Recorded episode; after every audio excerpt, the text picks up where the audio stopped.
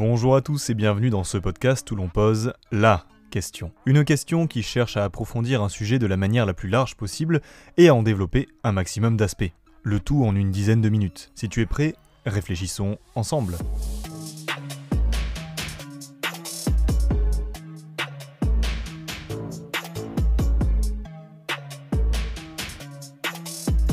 Aujourd'hui, la question à l'œuvre est la suivante, la psychanalyse est-elle une vraie science de l'homme? Bien entendu, l'objectif n'est pas de répondre oui ou non à la question, mais plutôt de comprendre les sous-entendus qui se cachent derrière une telle idée. Car la psychanalyse peut paraître obscure pour qui ne s'est intéressé qu'au travail de Freud. Travail qui ne correspond qu'à une infime partie et à une image plutôt sectaire de ce qu'est en réalité la psychanalyse. La difficulté viendra surtout de réussir à définir ce que nous entendons par science de l'homme car entre sciences humaines et sciences dures, la psychanalyse a du mal à trouver sa place.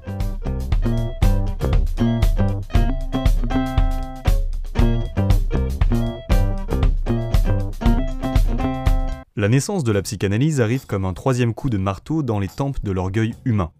Alors que Copernic et Galilée remettent en question la place de la Terre dans le système solaire, l'homme se rend compte qu'il n'est pas au centre de l'univers.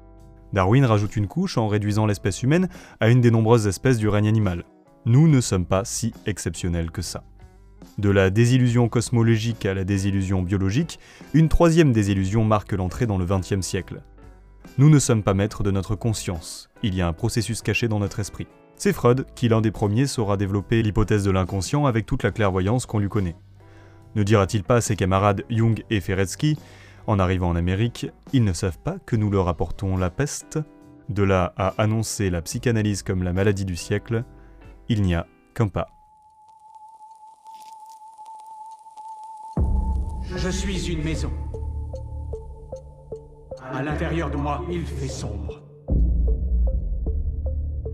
Et ma conscience est une lumière solitaire. Une bougie en plein courant d'air. Tout le reste est dans le noir. Pourtant, elles sont bien là, les autres pièces. Des niches, des couloirs, des portes, des escaliers. Tout ce qui vit à l'intérieur de vous, tout ce qui erre en vous, se trouve et reste là. Définissons tout d'abord la psychanalyse, car pour combattre la maladie, encore faut-il connaître le fonctionnement de cette maladie. La psychanalyse est une discipline fondée sur l'hypothèse de l'inconscient. Elle correspond à un procédé d'investigation des processus psychiques inconscients. Une telle discipline vise donc avant tout à expliquer des comportements incompréhensibles chez l'individu. Et c'est ce que Freud annonce en montrant que le rêve, l'acte manqué ou même l'acte pulsionnel trouvent leurs origines dans des processus cachés de l'esprit humain. Freud dira d'ailleurs très justement dans la métapsychologie tous ces actes conscients demeurent incohérents et incompréhensibles si nous nous obstinons à prétendre qu'il faut bien percevoir par la conscience. Un peu plus loin, mais ils s'ordonnent dans un ensemble dont on peut donner la cohérence. Complétons si nous supposons l'existence de l'inconscient. Le puzzle s'éclaircit pour Freud, il faut enquêter sur les actes incompréhensibles et arriver à schématiser les traces d'un inconscient qui nous échappe. Dans la nomenclature que le père de la psychanalyse opère, il y a tout pour faire de la discipline une discipline scientifique. Car comment la prendre au sérieux autrement? Il en vient vite à créer ce qu'il appelle des topiques, une organisation cohérente de la psyché de l'individu. Entre le conscient, l'inconscient, le préconscient, la censure et d'autres pièces dans notre esprit, il est aisé de s'imaginer le psychanalyste parcourir notre maison intérieure pour faire un peu de rangement.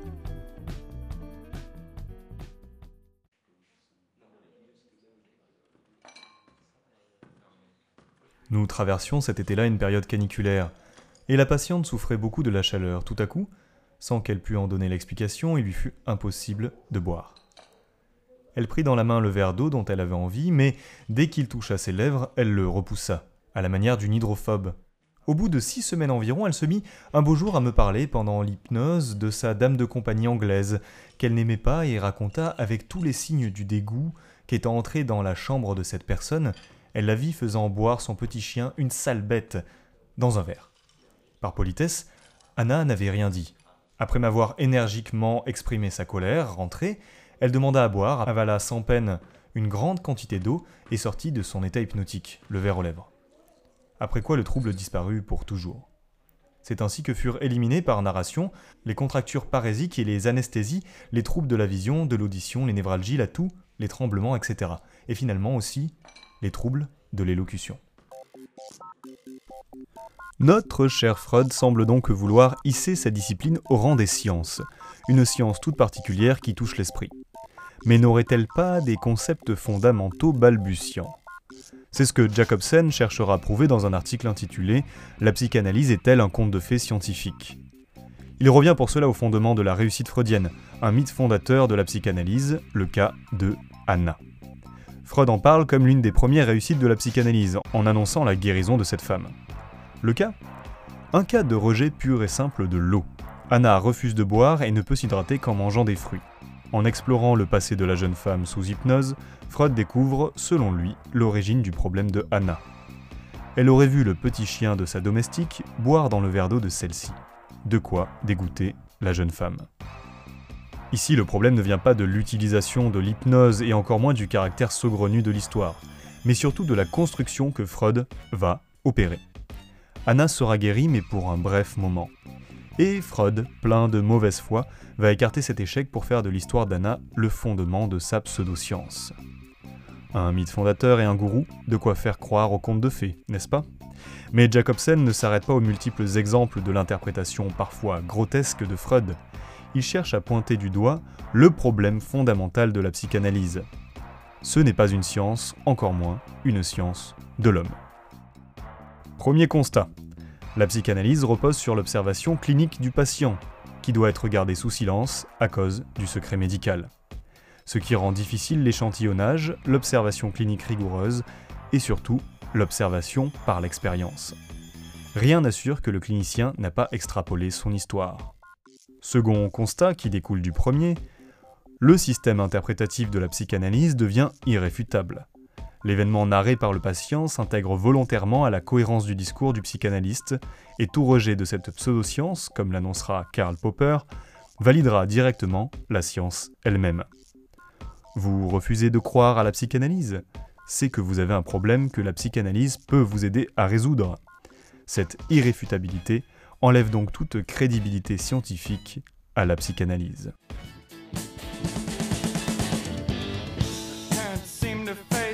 To the facts. I'm tense and nervous and I can't relax. Can't sleep cause my bed's on fire. Don't touch me, I'm a real live wire.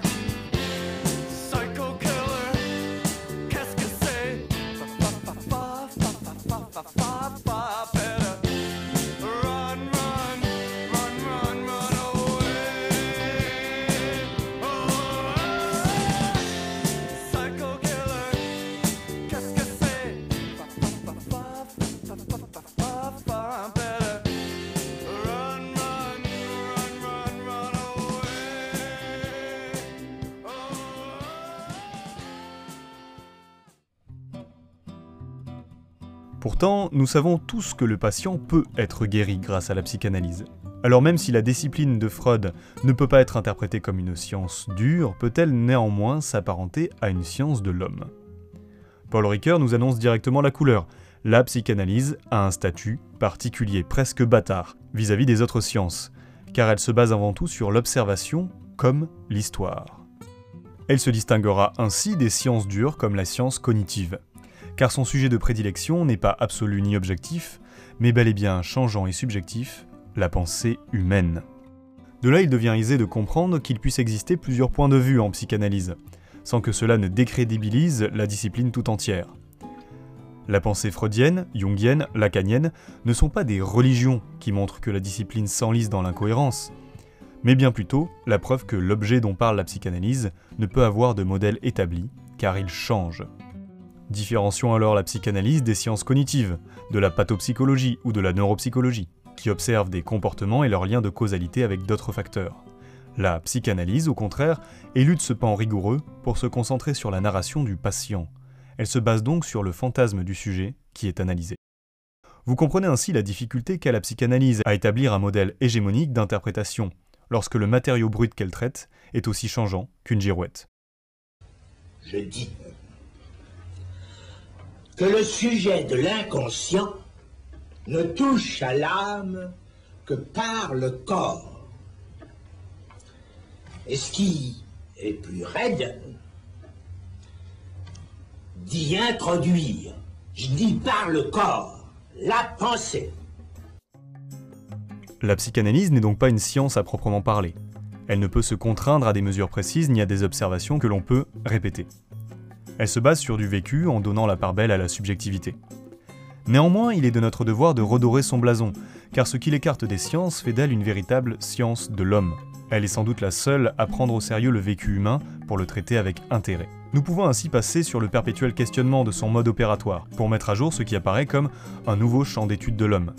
La psychanalyse a marqué notre siècle en révolutionnant l'interprétation de la subjectivité, dans une époque où l'objet scientifique comprime et compresse nos volontés. Ce premier épisode de En débat est maintenant terminé, en espérant qu'il vous aura plu et qu'il aura su se montrer instructif. N'hésitez pas à poser des questions ou à proposer des problématiques dans la section commentaires de la page YouTube. Vous pouvez également suivre ce podcast sur Encore, Spotify et d'autres plateformes. A bientôt sur la chaîne Philoptère.